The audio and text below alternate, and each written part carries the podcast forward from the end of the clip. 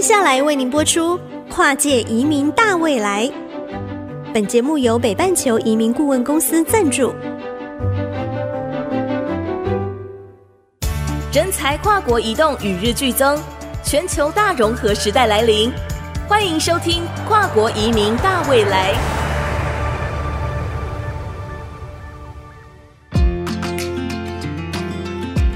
Hello，大家好，欢迎来到《跨界移民大未来》节目，我是长杰。今天呢，是我们第三集节目播出。在先前两集节目当中呢，我们专访了北半球移民顾问总经理谢淑雅 Sylvia，以及留学美国的留学生 Brian 到加拿大哈留学的 Justin，分享美加留学的一些注意事项跟经验分享。如果说你错过了前面两集节目，欢迎到我们的 Podcast 上面收听啊。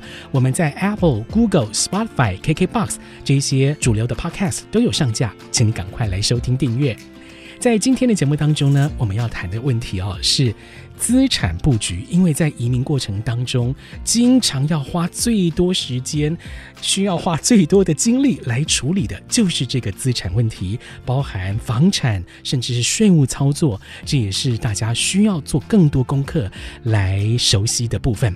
今天呢，我们就继续邀请到北半球移民顾问总经理谢淑雅 Sylvia 来到节目当中，跟大家进行剖析。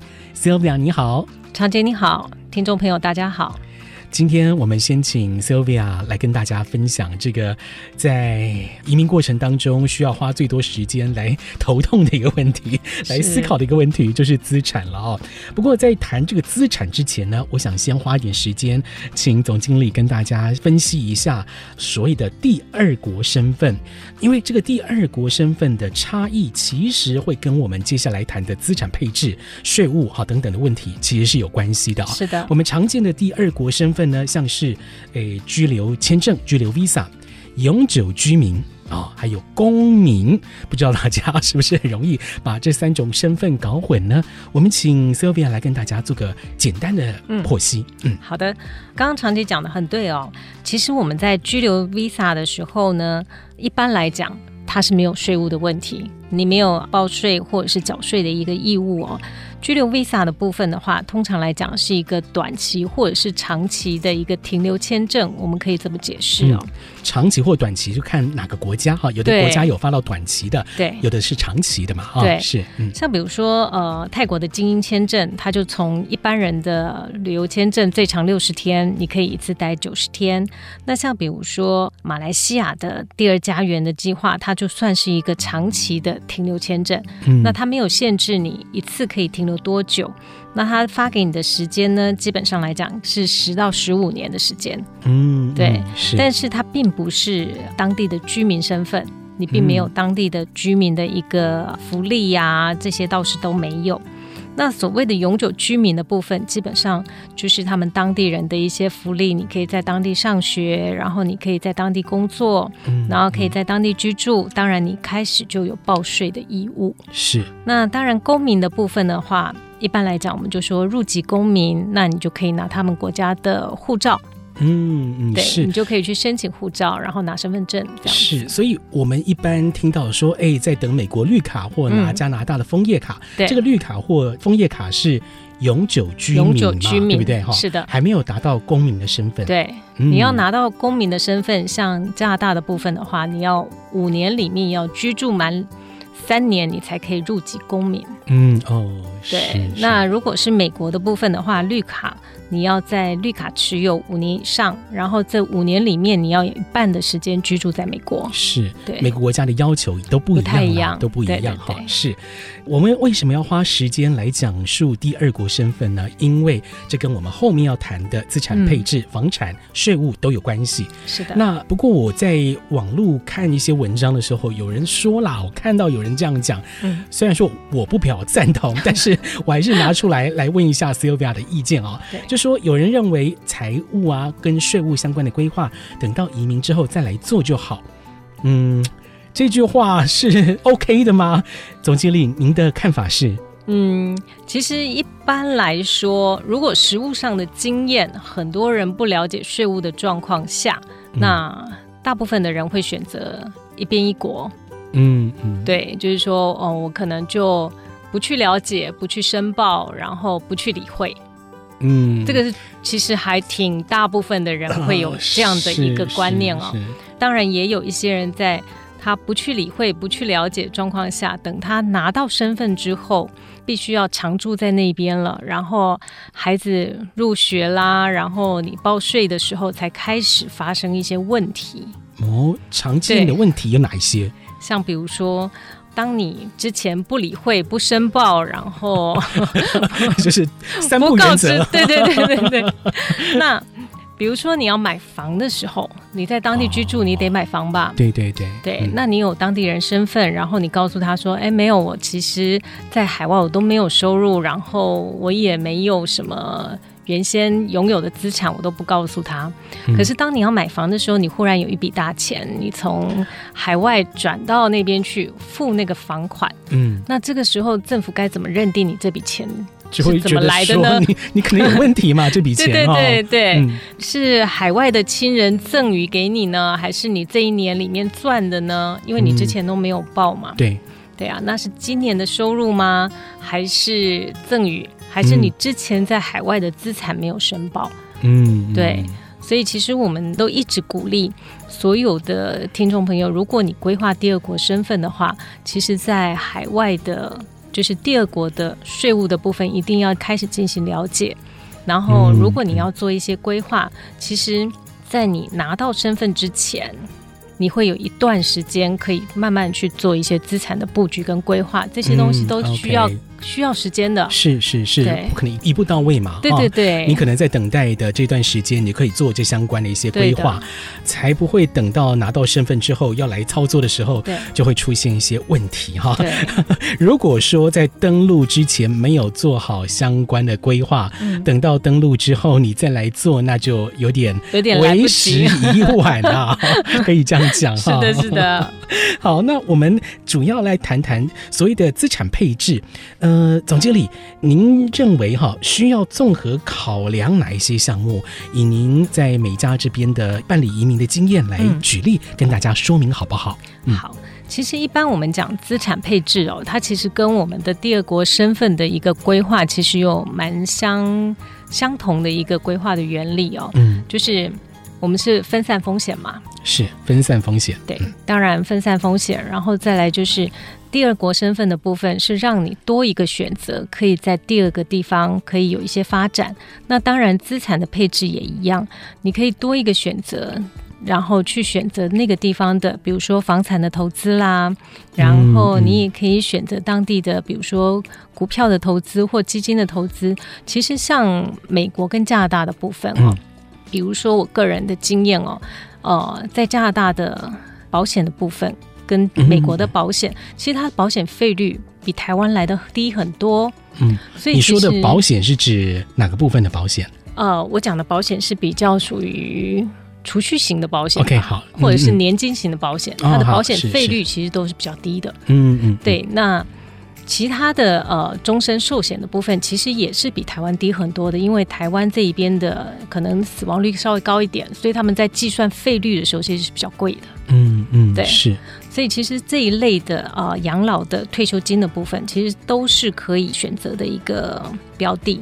嗯，然后像比如说加拿大好了，如果你本身你是加拿大身份，然后你在加拿大当地有居住，那它有一些产品其实是。比较优惠而且保障的产品是外国人不能买的哦。对，是是，像比如说他们的呃一些基金的部分也是，就是比较保本的一个基金。嗯、那基本上来讲，嗯、你必须是当地的居民，那你才可以做购买。嗯嗯，所以这方面的呃需要考量的综合因素，当然是包含你自己本身的资产，对，然后有多少是要配置到第二国去，对，然后再考虑啊整体的经济环境情势嘛，还有你的需求，对，来做综合考量。那在这个考量的部分，有哪一些原则要把握住呢？其实原则的部分的话，我们当然不要去违背或者是去违违反当地的一些税法。嗯，对，像比如说以美国来讲好了，如果我在当地有投资，基本上来讲，不管我是外国人或者是本国人，嗯，那我在当地的收益的部分，我该上税的部分，我就是要诚实上税。税对，没错。嗯嗯，这个部分我觉得呃也是合理，因为你用你去享受它的利润，那当然部分该缴交的一些义务的部分的话，我觉得都是一个合理的一个范围啦。嗯，嗯对，我觉得都是一个合理的范围。那像比如说房地产的部分，其实这一块。就像刚刚常姐讲的，我到底是要移民前做还是移民后做？嗯，其实我会比较建议大家在移民前就可以规划保险跟房地产。是是，因为房地产的部分哦，嗯、有一点就是说，假设我今天买了房子之后，我当然会想要做房屋贷款。嗯嗯，那房屋贷款的部分，它会评估的是你。本身的偿还能力，然后决定要核贷给你多少成数嘛？哦，嗯嗯嗯、那如果我是一个新的移民，在美国当地，当然我第一年的收入其实并不高。嗯，嗯对，因为房贷的呃核定的部分呢，其实是以收入而不是以你的资产。是，所以当我还没有在那边呃有稳定的收入，或者是稳定的工作，或者是呃。还没有爬到一个很高的一个职务的时候，嗯嗯、其实我在谈房贷的时候并不那么容易。是，所以我们会看到一些新的移民，像比如说一些年轻人啦，他们其实，在台湾已经累积到某一部分的资产，可是到了美国当地之后呢，因为还没有找到合适的工作，那没有稳定固定的收入，他没有办法申请到房屋贷款。嗯嗯、是是，对。Okay 所以这个部分就会在你。拿到身份之前，我在登录之前，我先买了房子，然后我跟银行申请贷款。嗯、这个时候，我的收入的评估是以我海外的收入来做评估。OK，对，是是是，那这样子能够带的成数可能就会可能就会比较高一点。对，因为这个时候你是外国人，所以他非常合情合理的用海外的收入来评估你的偿债能力。是，那这个是美国的情况嘛？哈，对。哎，不过刚刚我们在开麦之前聊天的时候，嗯、总经理就先跟我讲了，就是加拿大这边呢，对对对，非本国人士现在不能，现在不能买房买房产啊。这等一下呢，我们在下一段节目再来跟大家继续剖析房产购置的这个相关问题。我们稍待一下，马上回来。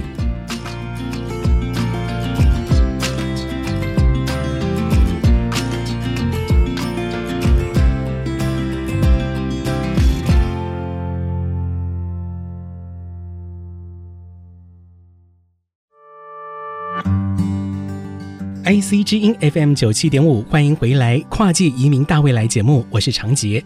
今天我们继续邀请到北半球移民顾问总经理谢淑雅总经理，我们请 Sylvia 总经理来跟大家分享移民过程当中在资产布局方面需要思考的注意事项。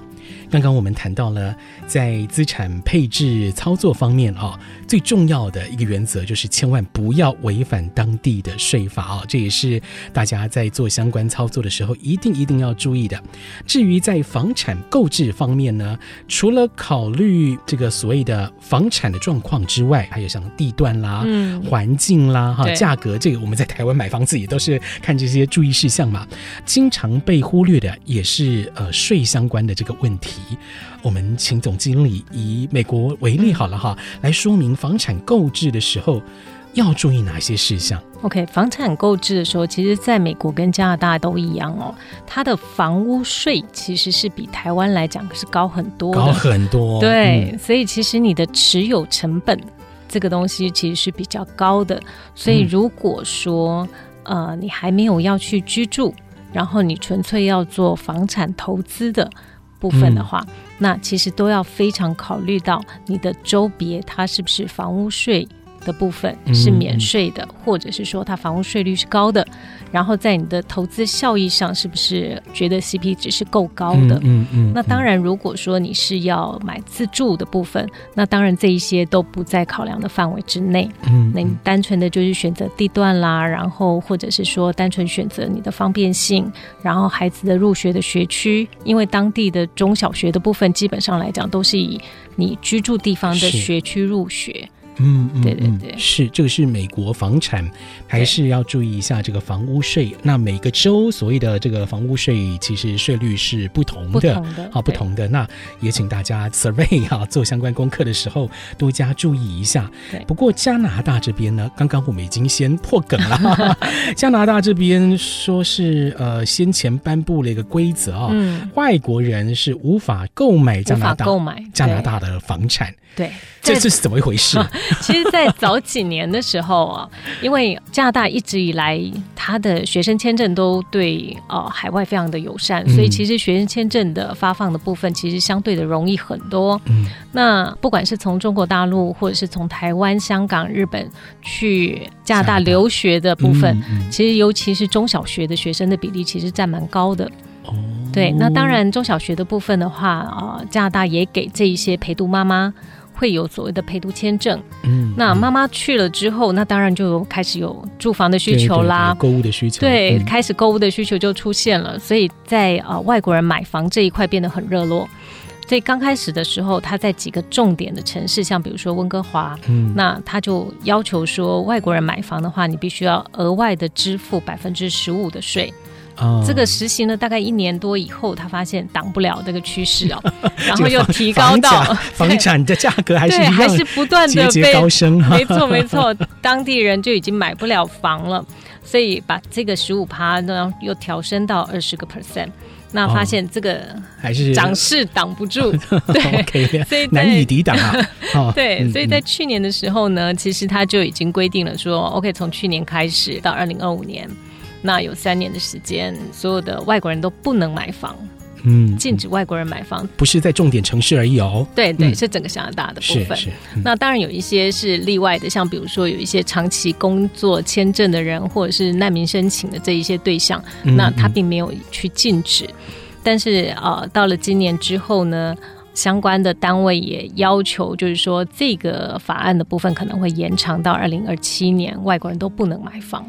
因为发现涨势挡不住，是，所以也就是说，可能到了二零二七，他又再继续延长，这很难说了哈。对，是，所以在加拿大这边要购置房产呢，其实是比较困难一点。对，要等到取得身份之后，才能开始来进行相关的操作。好，这个是 加拿大的情况啊。那我们再换到另外一个很大的议题，就是税务。嗯。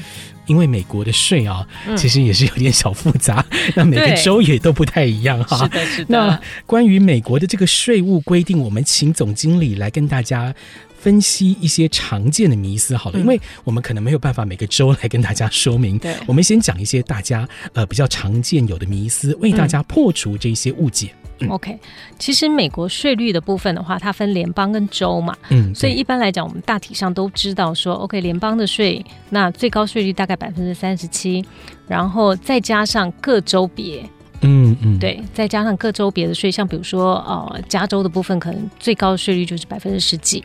再加上去的话，就会变成哎，我将近百分之五十的税。嗯，是对，但是很多人级别啦，对，那是 最高级别。但是其实呃，它并不是说我所有的收入我就是百分之五十的税。嗯，对，都必须要缴税，并不是这个样子的。所以我才会鼓励大家，就是多去认识或者是多去了解这个税务的部分哦。其实美国的税的部分的话，它也不是这么不合理，它有海外抵减的部分。嗯嗯，像比如说，大家知不知道，它在海外的薪资收入的部分，它其实的抵扣额还挺高的，大概十一万左右的美金，美金嗯、所以大约三百五十万的台币。哦，对对对，是是，对吧？所以其实三百五十万以内都不需要跟他缴税跟报税的。嗯嗯，嗯，是。那但是三百五十万在台湾应该也是最高税率了。嗯，对。所以这一点相较之下，就会美国它也有它人性的一面。OK，好，这个是海外抵减的部分。对，它是有海外抵减的，海外抵减。嗯，对。然后再加上呢，呃，像比如说房地产好了，好，房地产的增值的部分，嗯、如果你是自住房，那不管你赚多少，那这个都是免税的。嗯、是因为你是自住，不是用来投资，你不是投资的，嗯、所以你。就算增值了，增值了，你也你也无法获利啊！对对对对，实际上是增值了也不不需要获利。然后我卖掉，然后我赚了很多，我可以再去买更大的房子，嗯或者是赚了很多的之后，这笔收入我是不需要缴税的。哦，对，嗯，对，所以这一点又跟呃台湾的那个情况又不太一样。嗯，对，又跟台湾不太一样。是，所以其实我们常说美国的税，大家会很害怕。其实你当你去了解它的时候，它其实并没有这么样的可怕。嗯，然后再来是它是可以被规划的，就是说它的很多的税务的部分其实是可以规划的。像比如说，我的孩子是绿卡人士，好，那我又没有绿卡，我是台湾人，嗯嗯嗯，那我在海外给他的赠与给他的任何东西都是免税的。哦，嗯嗯，对，了解。所以这一点大家不用害怕，说有一个绿卡人士他就在海外什么都不能收。嗯，嗯对。但是大家要记得哦，你给他的这一个钱呢，你要记得请他要申报。哦，对，申报不代表要缴税。嗯，但是当你没有申报的时候，你就等于一直告诉政府，我海外都没有钱。嗯嗯嗯，可是我每一年收到的这个赠与是应该要很大方的告诉他，我每年都有两千万来自于父母亲的赠与。嗯，那这个钱呢，合情合理不用税，那我拿到美国去用，嗯嗯，我是可以大大方方拿进去用的。嗯嗯，对。所以还是建议相关的税务规定一定要熟悉，尤其是在联邦跟你要居住啊，或者说你要工作的这个州相关的一些规定，都还是要更清楚的来做研究跟了解。是的，那的。那在过程当中，如果有相关的一些税务问题，其实都可以呃寻找专业啊有经验的移民顾问来帮你做解析跟规划哈。对啊。那我们最后呢，请 Sylvia 总经理来跟大家做个统整好了哈，嗯、就是说我们在规划第二国身份的时候哈，在面对这些财务啊、税务问题的时候，有哪一些注意事项？我们做个小结。好的，其实像我们的客户一旦来寻找我们，开始规划他的第二国身份的时候。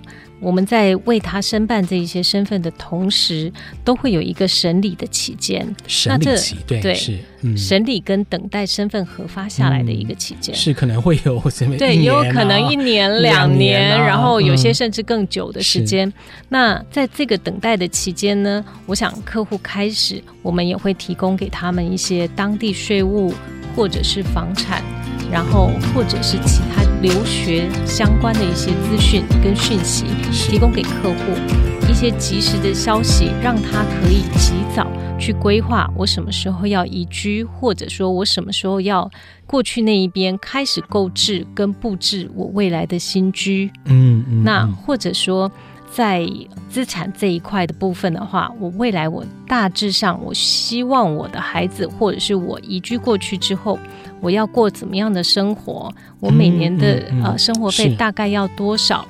然后开始做一点资产的移转跟配置。那未来，当我们身份下来的时候，这个过程，这个移转的过程已经开始慢慢的已经完成。对对对对对。同时，身份拿到，你的所有在当地的，不管资产也好、房产也好，或者学校也好。都可以 settle down 了，嗯，对，嗯、都可以完成布局，这是个最理想的状态。对对，嗯、所以在其实在这期间里面哦，我们常常都会邀请各方面的专家，像税务的专家，还有就是当地房产的一些开发商，他们都会分享给大家，就是所有在当地及时的一些讯息。嗯、所以这个部分的话，都是在我们提供给客户。